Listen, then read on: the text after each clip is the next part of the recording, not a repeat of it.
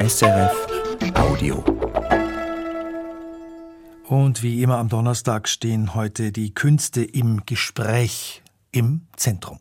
Es geht um die brasilianische Sängerin und Feministin Joyce Marino und es geht um die Schauspielerin Sandra Hüller. Mit ihr fangen wir an. Anatomie d'une chute von Justine Trier war dieses Jahr der große Gewinner des Filmfestivals in Cannes. Nun kommt der Film bei uns in die Kinos und es geht darin um eine Schriftstellerin, die des Mordes an ihrem Ehemann bezichtigt wird. Die Schauspielerin Sandra Tüller spielt die Hauptrolle, die explizit für sie geschrieben wurde. An Meyer hat Sandra Hüller getroffen und mit ihr über ihre Figur geredet. Es sei ein großer Liebesbeweis, sagt Sandra Hüller dass Justine Trier und Co-Autor Arthur Harari über einen so langen Zeitraum an sie als Schauspielerin gedacht hätten, beim Schreiben des Drehbuchs von Anatomie d'une Chute. Es war für sie sofort klar gewesen, dass sie die Rolle annehmen würde. Das klingt schmeichelhaft, aber kann das denn nicht auch zu persönlich werden? So eine Rolle, die eigens für eine bestimmte Schauspielerin geschrieben wird. Ja, das könne auch gefährlich sein, meint Sandra Hüller. Es kann durchaus auch schiefgehen, wenn das dann, wenn Leute auf einen was drauf projizieren, womit man gar nichts anfangen kann, oder wenn es einem doch zu nahe ist, oder wenn jemand in einem etwas sieht, was endlich mal herauskommen soll, was da aber gar nicht ist oder sowas. Ähm, und in dem Fall, dadurch, dass Justine und Arthur so sehr kluge und sehr respektvolle Personen sind, haben die das tatsächlich für mich als Spielerin geschrieben und nicht für mich als Mensch. Sandra Hüller spielte bereits in Justine Triers letztem Film Sibyl von 2019 mit. Darin gibt sie großartig die Karikatur einer neurotischen Filmregisseurin. Hier bei einem fiktiven Dreh auf einem Schiff. Yeah, I'm sorry. We are mounting towards a climax here. It's desire taking over animal instinct, all the stuff that I wrote in the fucking script! Dass Justine Trier und Sandra Hüllers Zusammenarbeit so fruchtbar ist, das liege daran, dass beide die gleiche Vorstellung davon haben, wie Teamwork auf Augenhöhe aussieht. Justine Triers Filmsets seien Orte, an denen es keine starren Hierarchien gebe. Die Meinung der Schauspielenden würde mit einbezogen, was nicht üblich ist. Das ist einfach so, wie sie ist. Die mag einfach keine, keine machtvollen Handlungen oder sowas. Das findet sie falsch ähm, die eben die, die, das schaffen, dass Leute sich zeigen wollen, können, sich sicher fühlen, ihre Meinung sagen können, sich nicht verstecken müssen etc. pp. Also dass es einfach ein gleichberechtigter Ort ist. In der Komödie Sibyl glänzte Sandra Hüller in einer Nebenrolle. Im Drama Anatomie d'une Chute sieht man sie nun in der Hauptrolle.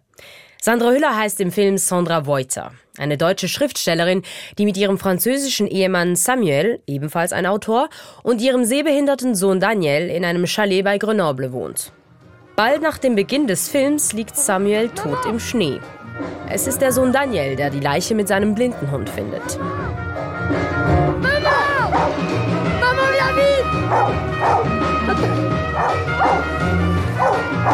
vite! Mama! Samuel ist vom Dachstock gefallen oder gesprungen oder gestoßen worden. Als Tatverdächtige für einen Mord kommt nur Sandra in Frage.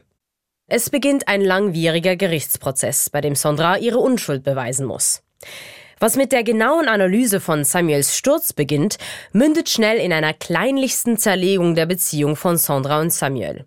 In der Ehe kriselte es schon lange. Eifersucht spielte dabei auf mehreren Ebenen eine Rolle. Denn Sandra ist als Schriftstellerin um einiges erfolgreicher als Samuel. Seit Jahren schaffte er es nicht zu schreiben, unterrichtete hauptsächlich an einer Universität. Angeblich habe Sandra gar eine Idee von ihm für einen Roman geklaut. Vor Gericht werden auch intimste Details aus dem Leben des Paares thematisiert. Nach dem Unfall, der zur Sehbehinderung von Sohn Daniel führte, hatte Sandra Affären mit Frauen. Dass der Staatsanwalt Sandra dafür moralisch verurteilt, versucht er es gar nicht zu verstecken. À l'écouter, on a l'impression que vous l'avez trompé continuellement. That's not, that's not true. Uh, I had a few flings um, the year of Daniel's accident, and it wasn't cheating because someone knew. Vous voulez dire qu'il l'a découvert à chaque fois No, I told him. It was a tricky year. Et vous allez nous faire croire qu'il était d'accord I'm not saying that. I'm just saying I was honest about it. Sogar Samuels Psychiater wird vor Gericht befragt. Samuel sei es vor seinem Tod psychisch sehr schlecht gegangen. Sandra habe ihm die Schuld gegeben für den Unfall von Sohn Daniel, sagt der Psychiater. Es wird suggeriert, dass Sandra Samuel zu einem Suizidversuch getrieben hätte. Sandras Verhalten Samuel gegenüber sei kastrierend gewesen, sagt er. Und darum habe Samuel auch nicht mehr schreiben können. Quand j'ai commencé à suivre Samuel, c'est parce qu'il se sentait très coupable, mais c'est surtout parce que vous lui en vouliez beaucoup. Il m'a décrit quand même un comportement euh, assez castrateur de votre part. Vous lui avez fait payer la responsabilité de cet accident en lui imposant le sacrifice de ce qui comptait le plus pour lui, écrire. Trotz diesem demütigenden Prozess bleibt Sandra erstaunlich gefasst. Man würde mehr Tränen erwarten, mehr Fishing vor Mitleid, vielleicht mal einen Nervenzusammenbruch. Sandra bedient erwartbare Emotionalitäten, bestimmte Klischees nicht. Damit sei sie ein schlechtes Opfer, meint Sandra Hüller. Und um genau das sei es Justine Trier gegangen. Sandra ist eine Frau, die nie verführt, weder das Publikum noch die Beteiligten vor Gericht. Sie versucht nicht dem Bild der perfekten Mutter oder Ehefrau zu entsprechen. Das wirkt radikal. Sandra sei bewusst eine Herausforderung für die Zuschauenden, sagt Sandra Hüller. Eine Figur, die an unseren Sehgewohnheiten rüttelt. Sie steht zu den Dingen, die sie getan hat. Das macht sie zu einer sehr autarken, sehr ähm, erwachsenen Person meines Erachtens nach, weil sie für alles Verantwortung übernimmt, was sie jemals getan hat in ihrem Leben und tut. Und das ist sehr selten, finde ich, bei Figuren. Hätte Sandra Hüller die Rolle der Sandra Voiter nicht angenommen, hätte Justine Trier eine andere fremdsprachige Schauspielerin für die Rolle gesucht, erzählt sie. Denn die Tatsache, dass Sandra Hüller nicht in ihrer Muttersprache spricht, ist essentieller Teil der Geschichte. Sandra und Samuel sprechen nicht die gleiche Sprache, verständigen sich auf Englisch. Mit ihrem Sohn Daniel, der in Frankreich aufwächst, spricht sie manchmal gebrochen Französisch, manchmal Englisch. Im Verlauf des Gerichtsprozesses wird ihr sogar verboten, mit ihm auf Englisch zu kommunizieren. I totally understand that you need calm, but uh, I can just mind my own business, keep to myself. I won't talk to you if you don't want to. Attendez, can we, euh, can we try that? Vous pouvez pas lui parler en anglais. Daniel, tu peux me parler directement. Tu veux, tu, tu veux pas qu'on se parle tous les deux et après tu prends ta décision. Je crois qu'il a pris sa décision. Es ist eine faszinierende, aber auch gleichzeitig schmerzhafte Distanz, die Justine Trier dadurch zwischen ihren Figuren kreiert. Es ist ein Film, in dem es nicht nur um das Verstandenwerden in der Beziehung und vor Gericht geht. Das Verstandenwerden wollen ist auf ganz praktischer Ebene gemeint. Diese spielerische Herausforderung genoss Sandra Hüller. Deswegen war das so toll, das zu benutzen und damit zu spielen. Also sozusagen mein eigener Fokus, meine eigene Konzentration auf das Sprechen ist gleichzeitig auch immer das von Sandra. Also das hat Justine und Arthur, ihr Co-Autor, die haben mir das an der Stelle sehr leicht gemacht, indem sie meine Muttersprache sozusagen als Grundlage für die Figur genommen haben. Die Sprache spielt auch in einer Schlüsselszene eine Rolle. Ein Streit zwischen Samuel und Sandra, der als Rückblende gezeigt wird. Samuel wirft Sandra vor, dass sich die Familie komplett nach ihr richten würde, komplett an sie anpassen würde. Sie wiederum konfrontiert ihn damit, dass sie wegen ihm in Frankreich lebten. I live with you and you impose everything. You impose your rhythm, your use of time, you even impose your language. Even when it comes to language, I'm the one meeting you on your turf. We, we speak English at home. I'm not on my turf. I don't speak my mother tongue. You don't speak mine either, even though we live here. Yes, it's a middle ground, in fact. Yes. You know, because I'm not French, you're not German. So we create a middle ground so nobody has to meet the other on that earth. This is what English is for. It's, it's our meeting point. You can't blame me for that. But we live in France. Eine Aufnahme des Streits, die Samuel heimlich gemacht hat, dient als Beweismaterial vor Gericht, denn der Streit endet schließlich in physischer Gewalt. Es ist die beeindruckendste Szene des Films. Denn in nur wenigen Minuten schafft es Justine Trier, eine Vielzahl von essentiellen Problemen einer Paarbeziehung aufzuzeigen. Es geht um die Einteilung von Zeit, um Verantwortung, um Autonomie. Samuel macht Sandra für sein Scheitern als Autor verantwortlich. Er würde sich schließlich mehr um seinen Sohn kümmern. Sandra und Samuel sind gebildete Menschen, die ihre Beziehungen oberflächlich fern von tradierten Geschlechterrollen führen. Und doch scheitern sie genau an denen. Anatomie d'une Chute ist nicht nur die Geschichte eines Körpers, der gefallen ist, sondern auch einer Beziehung, die zerfallen ist. Sandra Hüller gefällt dabei besonders, dass das so modern erzählt wird. Es seien Dynamiken, die sie auch in ihrem Umfeld beobachte. Anatomie d'une Chute greife Themen auf, mit denen sie sich identifizieren könne. Klar hat das was damit zu tun, äh, wie, wie wir leben. Und in, insofern berührt es natürlich auch sozusagen meine Erlebniswelt oder meine Gedankenwelt oder sowas, ja. Weil es so auf den Punkt ist und weil es so von heute und von jetzt kommt. Diese ganze Beziehung vor dem Fall, die wird uns nur bruchstückhaft präsentiert.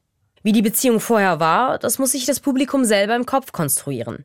Spielt man so einen wichtigen Teil der Geschichte mit, obwohl man ihn nicht sieht? Nein, meint Sandra Hüller. Sie sei kein Fan von biografischer Arbeit im Schauspiel. Sie brauche keine Backstory. Und doch? Der Zustand der Trauer um ihn und um das, was diese Ehe oder diese Beziehung mal gewesen ist oder so, das war sehr präsent. Das ist aber was Universelles. Dafür brauche ich jetzt mir nicht ausdenken, wie schön es gewesen ist, sondern ich gehe einfach davon aus, dass es mal gut war. Ob man sich auf die Seite von Samuel stellt oder Sandra, ob man Sandra glaubt oder sie für eine Mörderin hält und ob sie als kalt, berechnend oder souverän wahrgenommen wird, da beobachtet Sandra Hüller starke Unterschiede, je nachdem, wer den Film schaut. Also von Männern wird sie eigentlich durchweg als undurchsichtig und kalt beschrieben. Es gibt kaum jemanden, der da irgendeine liebende Person erkennt, weil sie einfach nicht so viel lächelt. Das ist ganz interessant, also dass das tatsächlich so gelesen wird. Frauen solidarisieren sich sehr stark ähm, mit ihr, spätestens ab der Streitszene, weil sie Themen anspricht, die anscheinend viele kennen. Doch egal welches Geschlecht. Der Blick auf die Figur Sandra verändert sich stetig im Verlauf des Films. Anatomie d'une Chute kommt im Gewand eines Gerichtsdramas daher. Das könnte ein klassischer Thriller, ein Krimi sein. Doch die Frage nach der Schuld weicht der Frage, warum wir wem glauben. Justine Trier verbrachte selber viel Zeit an französischen Gerichten, weil sie fasziniert davon ist, wie Wahrheit kreiert werden kann.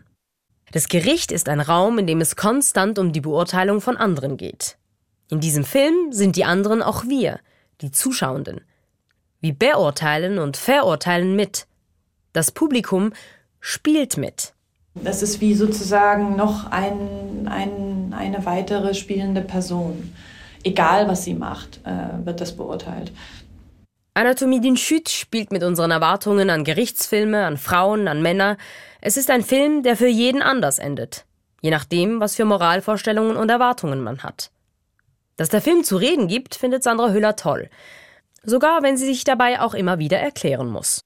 Das ist eigentlich das Beste, was Kino irgendwie erreichen kann, finde ich, dass man ins Gespräch miteinander kommt und einen Dialog findet. Und wenn ich jetzt in Interviews Leuten gegenüber sitze, die gerne mit dem Stempel rumlaufen, dann habe ich natürlich auch die Möglichkeit, das noch ein bisschen aufzulösen.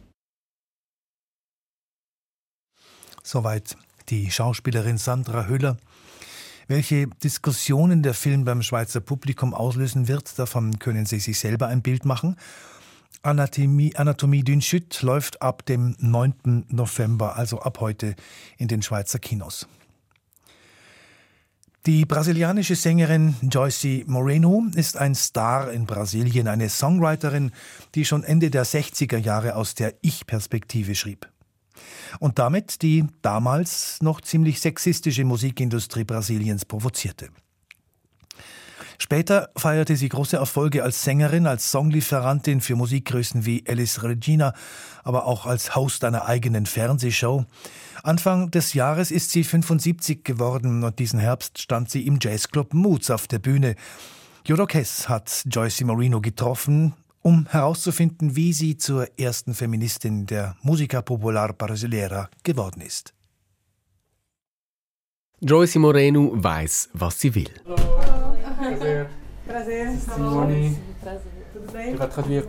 Ich hätte Ihre Antworten ja gerne in Ihrer Muttersprache Portugiesisch gehört hatte mir dafür auch extra eine Übersetzerin organisiert, aber kaum hat das Gespräch begonnen, möchte Joyce Moreno lieber auf Englisch antworten. Do you mind if I answer in English? Really? If you'd rather speak English. Yeah, I'm totally, I'm totally okay, and it's good for me, you know, because I have to speak a lot of English during the whole tour. So this is a, this is a good opportunity for me too. Dann also auf Englisch. Der freundlichen Frage von Joyce Moreno gibt es wenig entgegenzusetzen. Sie weiß, was sie will. Ich kann mir gut vorstellen, dass sie das auch als junge Frau schon genau wusste. Noch als Teenager schreibt sie Megiseram, Ein Song, in dem sie aus der Perspektive einer Geliebten das Recht auf eine eigene Meinung formuliert. Seram ist ein verführerisch langsamer und umwerfender Song, mit dem Joyce Moreno 1967 in den Final der renommierten International Song Competition in Rio de Janeiro kommt. Sie haben mir gesagt, dass er ein Vagabund ist, heißt es da. Einer, der die Frauen zum Weinen bringt. Aber ich weiß, dass er im Innern ein Kind ist und dass er in mir zur Ruhe kommt. que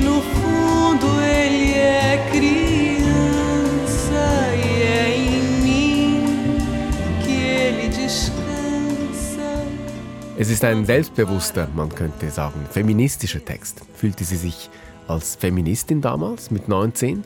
Nein. It was not a feminist quest from me. It was just a way to express myself, you know, just being myself.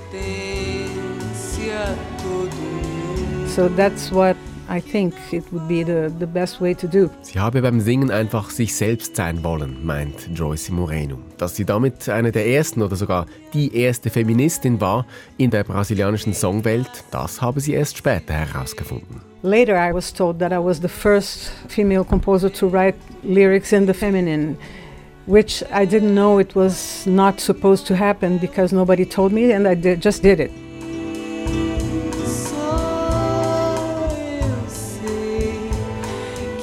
Joyce Moreno steht mit ihrer Musik Ende der 1960er Jahre am Anfang einer feministischen Bewegung, die im Brasilien der 1970er Jahre an Fahrt gewinnt. There was a huge and very, very important and strong feminist movement in, in the 70s, from the 70s on, 70s and the 80s, with a lot of feminist writers, not necessarily songwriters, but writers.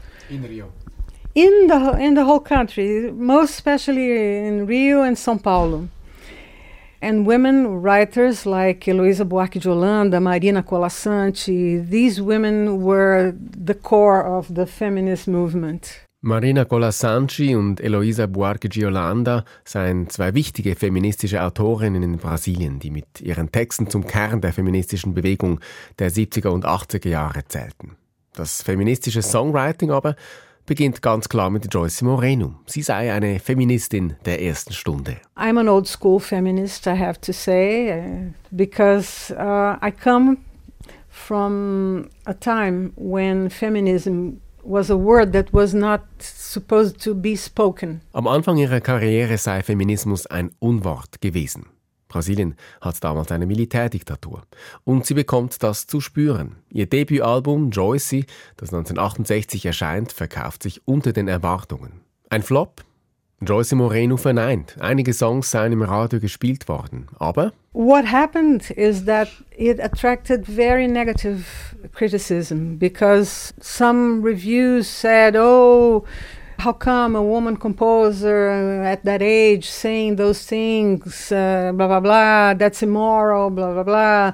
The music is too good, probably not her who wrote it and, and all that. So that kind of, of comments. Ihr erstes Album habe sexistische Kommentare geerntet. Die Musik sei zu gut, um von ihr selber geschrieben worden zu sein, wurde behauptet. Und überhaupt, sie sei zu jung, um so unmoralische Sachen zu singen. Wobei sich das Unmoralische in den meisten von Joyces Texten darauf beschränkt, dass eine Frau aus der Ich-Perspektive erzählt, wie sie eine Beziehung führen möchte. In Megiseram, dem Song von vorhin, verteidigt das Ich im Text den Geliebten. Im Song Now Muda Now wird der Geliebte liebevoll verspottet. Se eu quisesse arranjar um marido, não tinha escolhido de te adorar. Hätte ich einen Ehemann gewollt, dann hätte ich ganz sicher nicht dich gewählt, heißt es da. Einen Bohemian, den ich unterstützen müsste, das wäre mehr Strafe als Belohnung. Aber bitte, ich möchte dich nicht verändern. Lassen wir es so, wie es ist.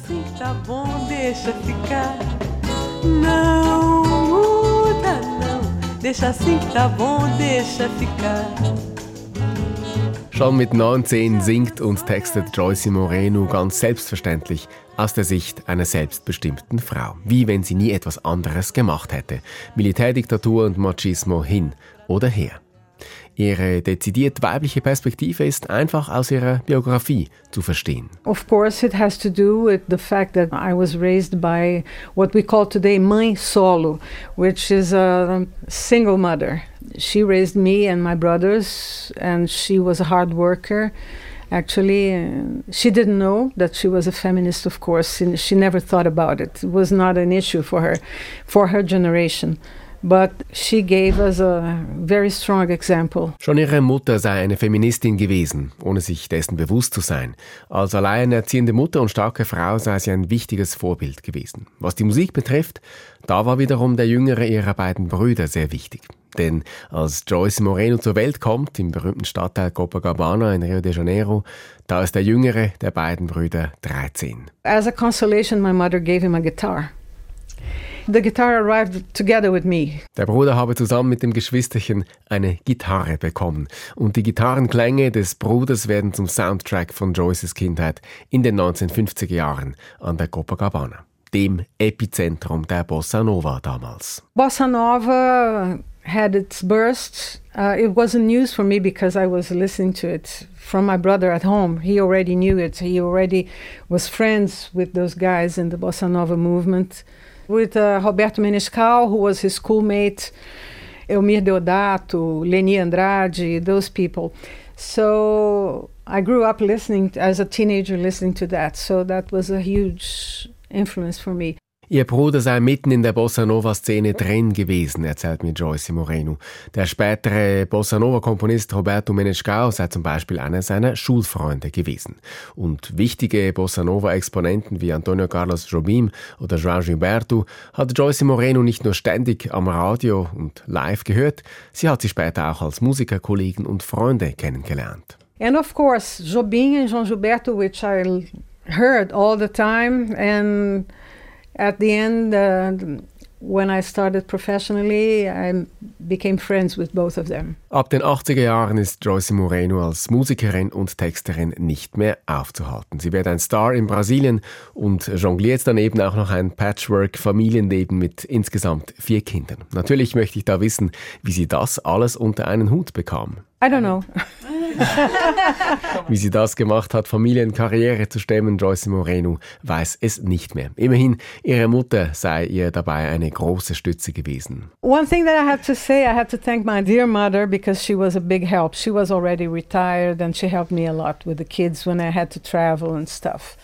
But of course, uh, that had some kind of weight for for the children. Of course, not having their mother there all the time, which is also an issue. I mean, it's a, also a feminist feminist issue because why is it that the father is okay to travel and, and work and why not the mother? So. Auch das ein feministisches Thema, meint Joyce Moreno. Warum werde es von der Gesellschaft kritisch beäugt, wenn eine Mutter unterwegs ist für die Arbeit? Bei einem Vater frage sich das niemand. Und genau in diesem Moment ruft die Arbeit. Are you calling me to yes, to go on stage? It's already 35. We have to finish. oh man. man. No. Okay. Okay. Der Auftritt Ja, ja. wartet, mein Gespräch mit Joyce Moreno ist zu Ende. Klar, sie will Musik machen, auch mit 75 Jahren, das wollte sie ja schon als Teenager. Dass dabei ihr Leben, dass ihre Themen die feministische Debatte in Brasilien wesentlich mitgeprägt haben, tritt in den Hintergrund. Einer ihrer schönsten Songs beginnt mit einer Frage einer Tochter an die Mutter. Mama, was heißt es, eine Frau zu sein? Me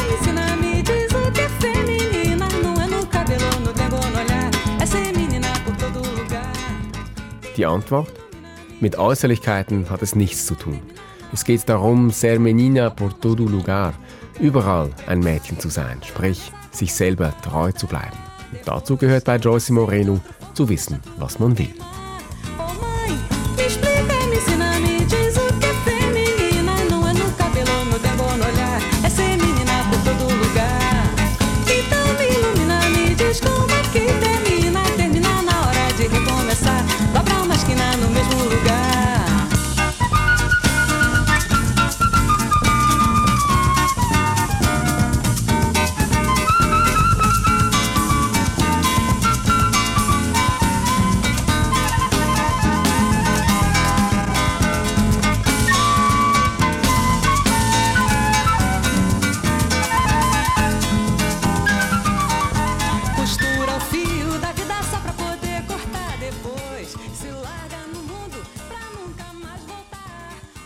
Soweit der Beitrag von Jodok Hess zu Joyce Marino, der Grand Dame der brasilianischen Musik. Und das war's für heute mit den Künsten im Gespräch. SRF Audio.